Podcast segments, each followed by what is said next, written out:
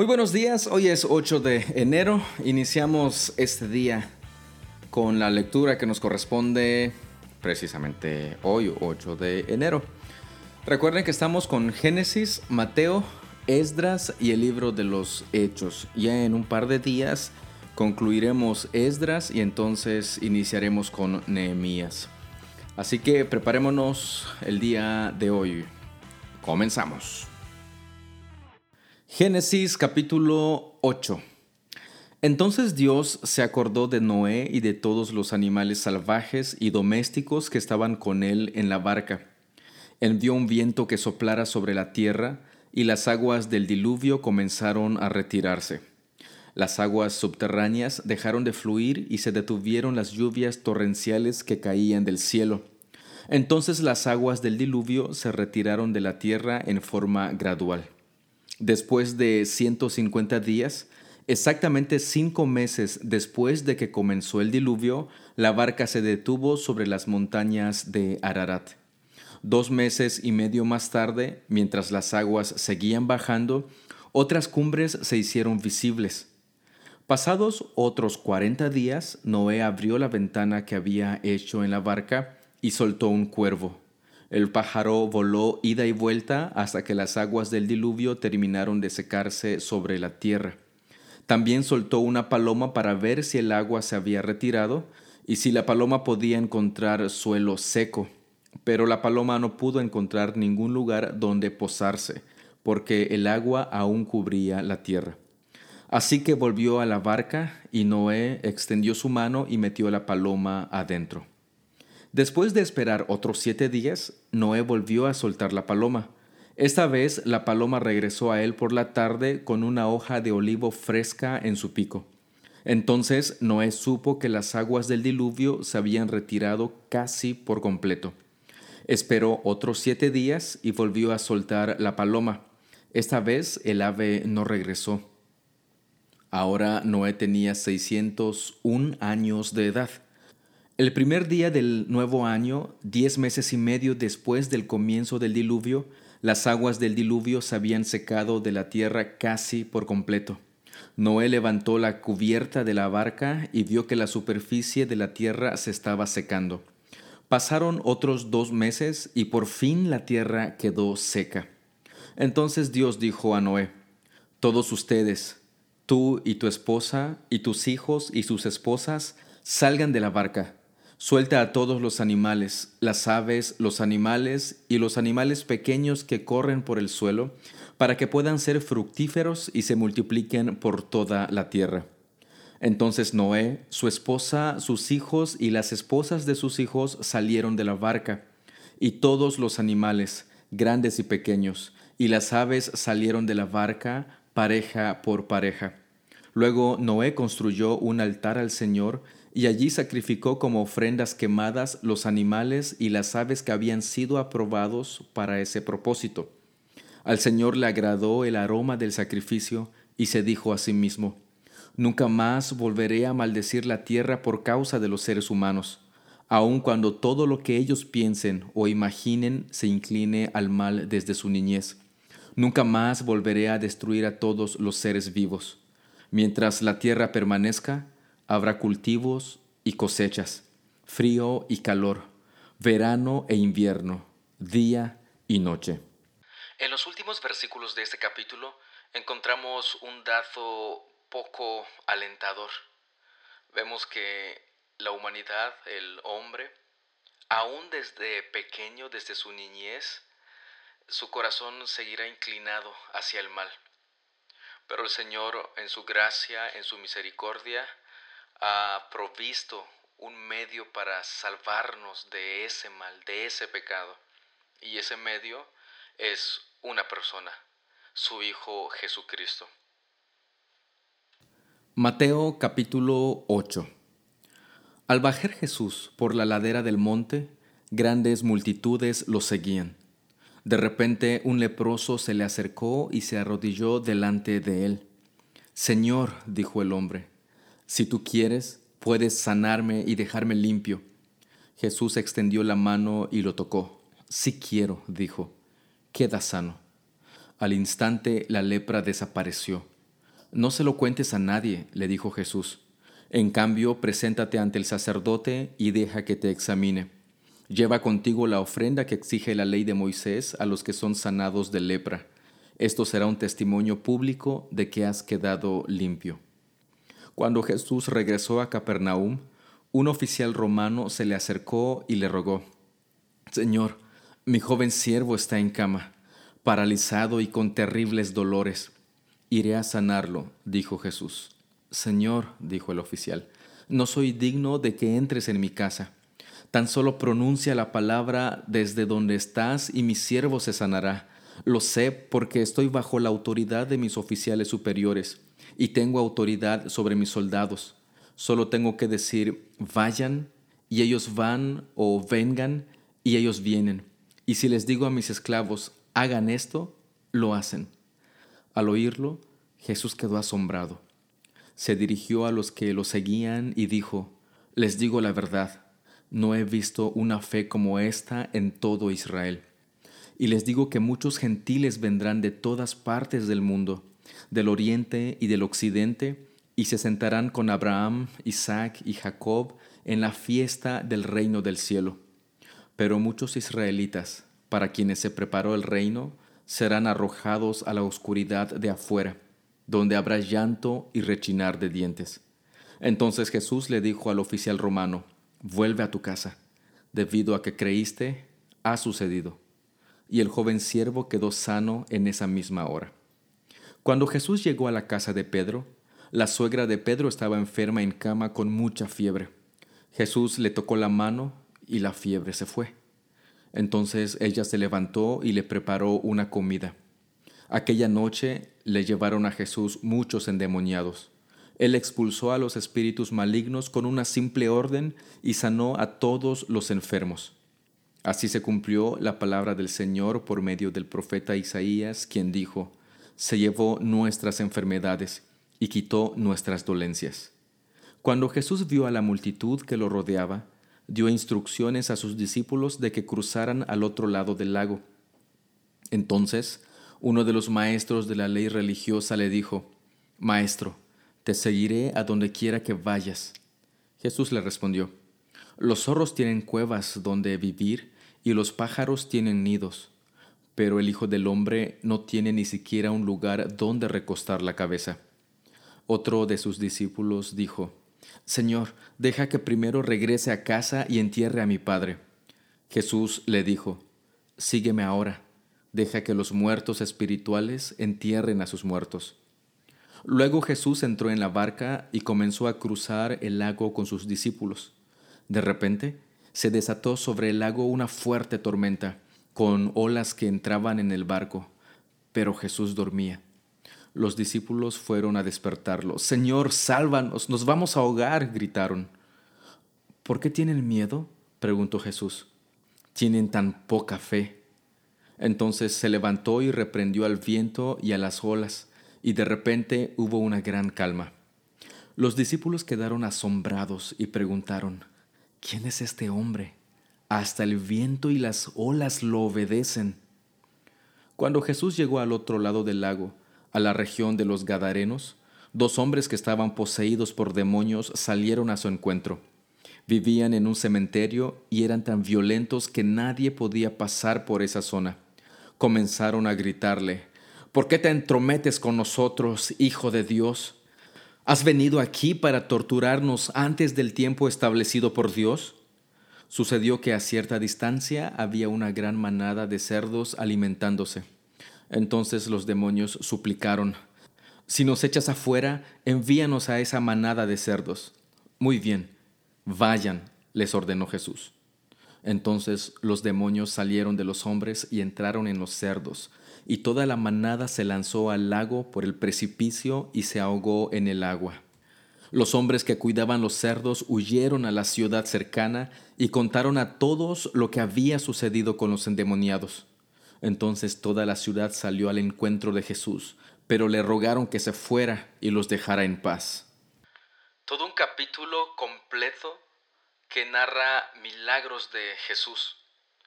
Narra cómo un hombre fue y mostró mucha más fe de la que había Jesús visto en todo Israel. Finalmente, la narración de dos hombres endemoniados que fueron librados del enemigo.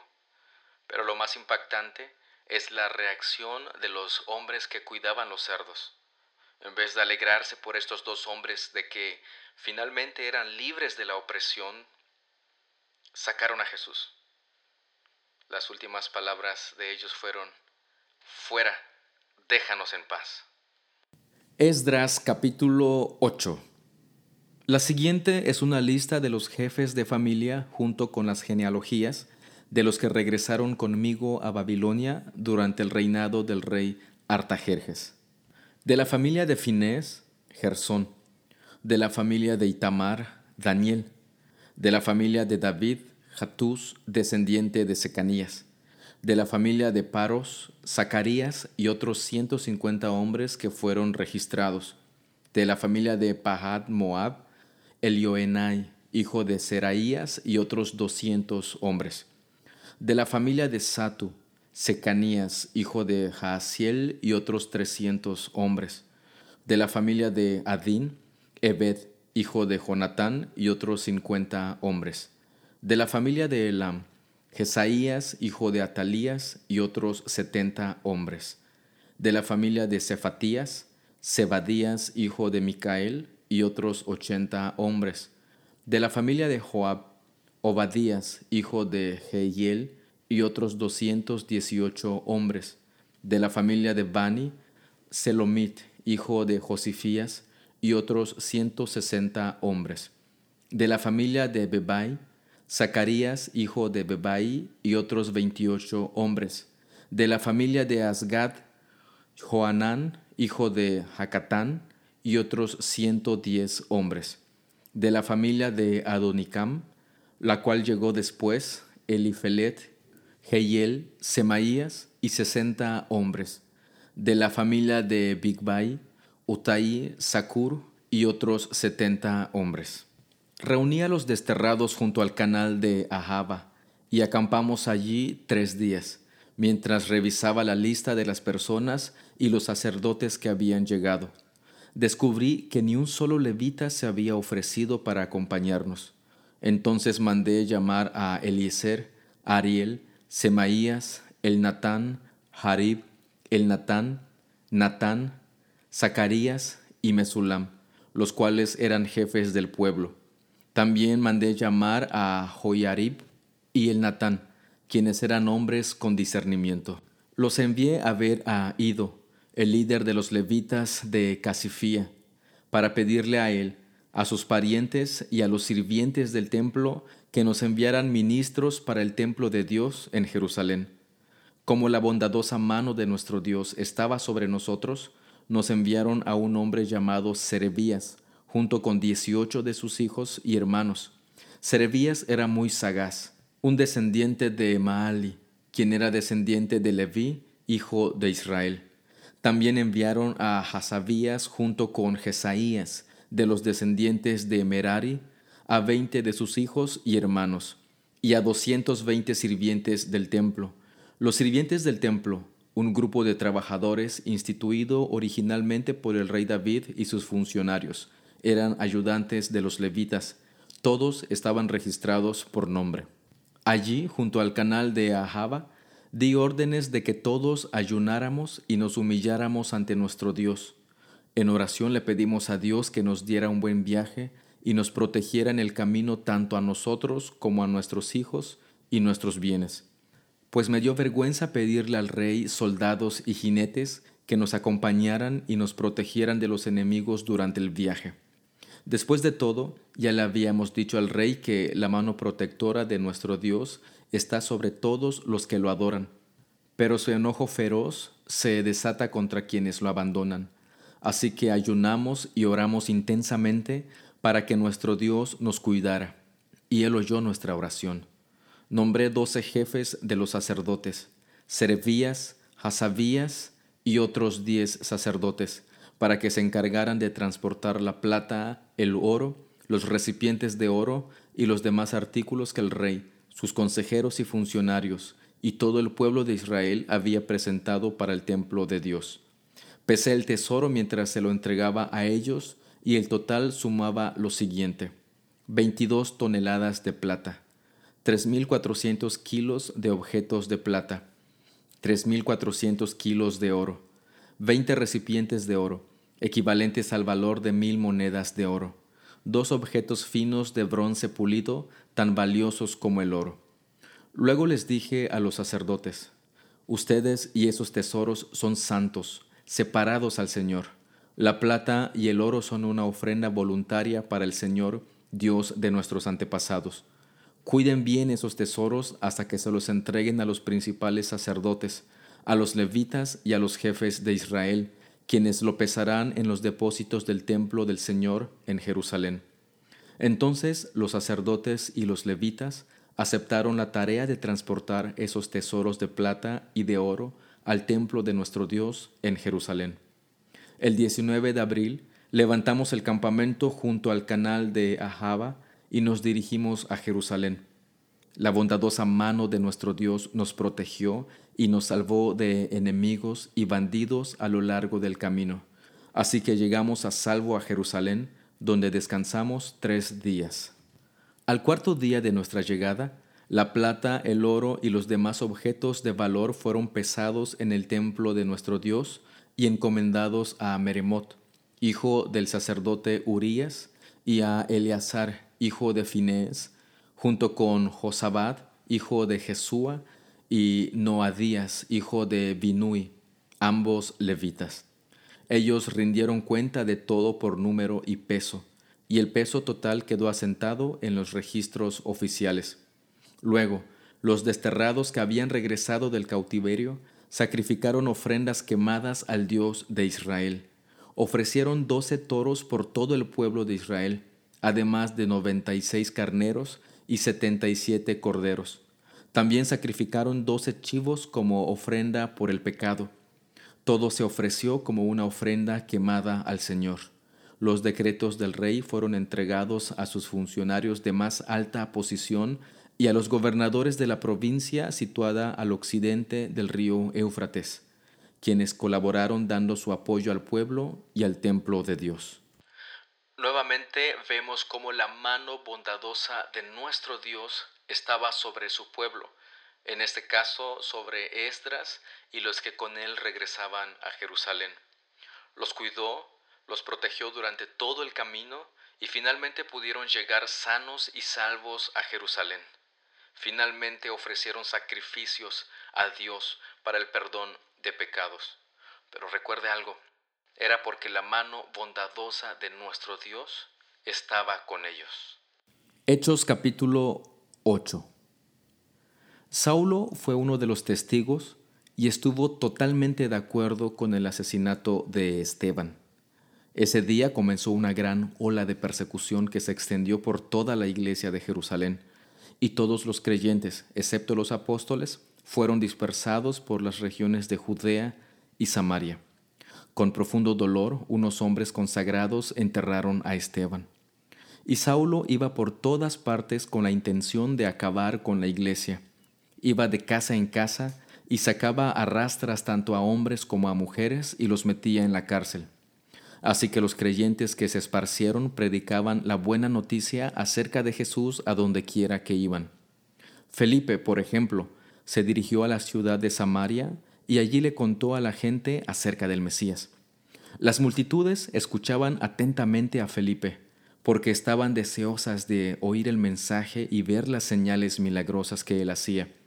Muchos espíritus malignos fueron expulsados, los cuales gritaban cuando salían de sus víctimas, y muchos que habían sido paralíticos o cojos fueron sanados. Así que hubo mucha alegría en esa ciudad. Un hombre llamado Simón, quien por muchos años había sido hechicero allí, asombraba a la gente de Samaria y decía ser alguien importante. Todos, desde el más pequeño hasta el más grande, a menudo se referían a él como el grande, el poder de Dios. Lo escuchaban con atención porque por mucho tiempo él los había maravillado con su magia. Pero ahora la gente creyó en el mensaje de Felipe sobre la buena noticia acerca del reino de Dios y del nombre de Jesucristo. Como resultado, se bautizaron muchos hombres y mujeres. Luego el mismo Simón creyó y fue bautizado. Comenzó a seguir a Felipe a todos los lugares a donde él iba y estaba asombrado por las señales y los grandes milagros que Felipe hacía. Cuando los apóstoles de Jerusalén oyeron que la gente de Samaria había aceptado el mensaje de Dios, enviaron a Pedro y a Juan allá.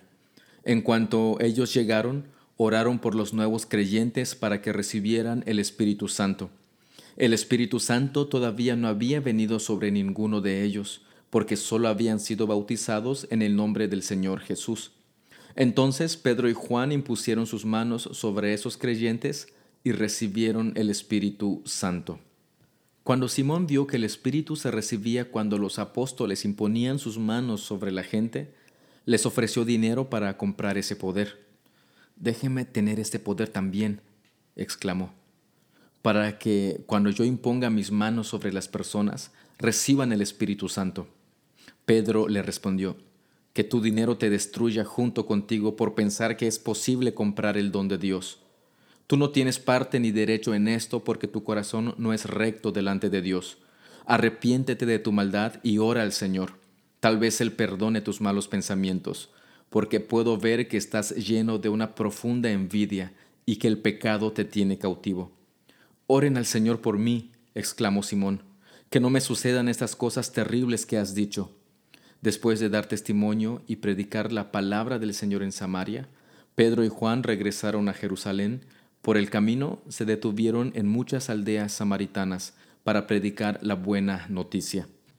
En cuanto a Felipe, un ángel del Señor le dijo, Ve al sur por el camino del desierto que va de Jerusalén a Gaza. Entonces él emprendió su viaje y se encontró con el tesorero de Etiopía un eunuco de mucha autoridad bajo el mando de Candas, la reina de Etiopía. El eunuco había ido a Jerusalén a adorar y ahora venía de regreso. Sentado en su carruaje, leía en voz alta el libro del profeta Isaías. El Espíritu Santo le dijo a Felipe, Acércate y camina junto al carruaje. Felipe se acercó corriendo y oyó que el hombre leía el profeta Isaías. Felipe le preguntó, ¿Entiendes lo que estás leyendo? El hombre contestó, ¿y cómo puedo entenderlo? A menos que alguien me explique. Y le rogó a Felipe que subiera al carruaje y se sentara junto a él. El pasaje de la escritura que leía era el siguiente. Como oveja fue llevado al matadero, y como cordero en silencio ante sus trasquiladores no abrió su boca.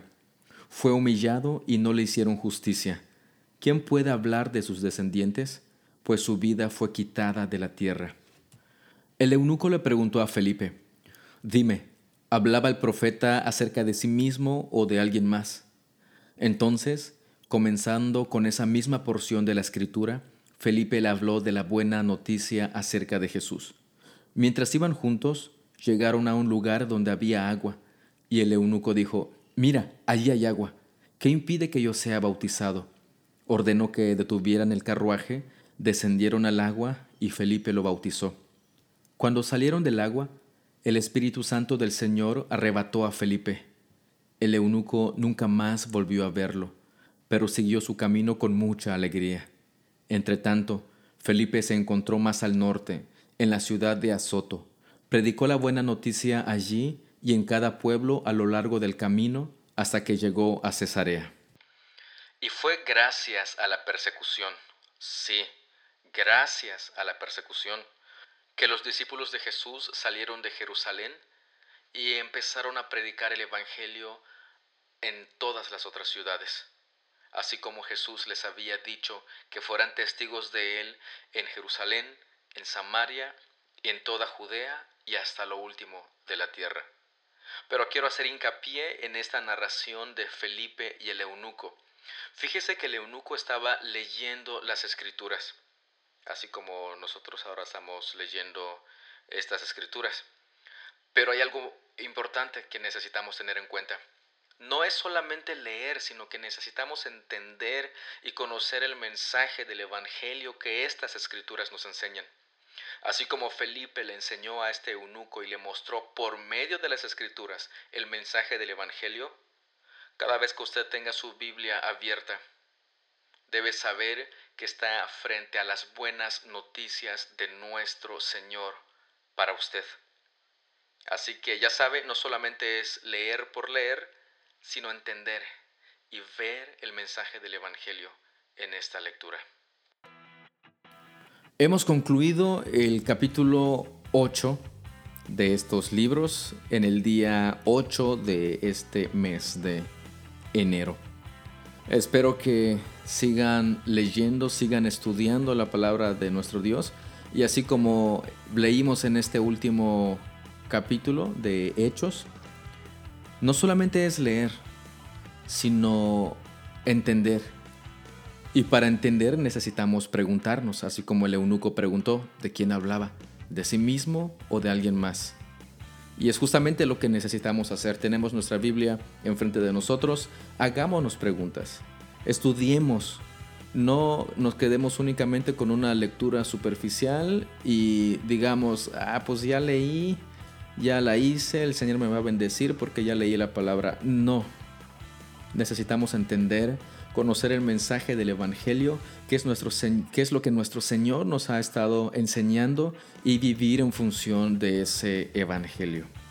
Así que ya lo sabe, este, cualquier duda, pregunta respecto a estas lecturas, con toda confianza puede hacérmelas llegar o en su caso, si usted asiste a otra iglesia, pregúntele a su pastor.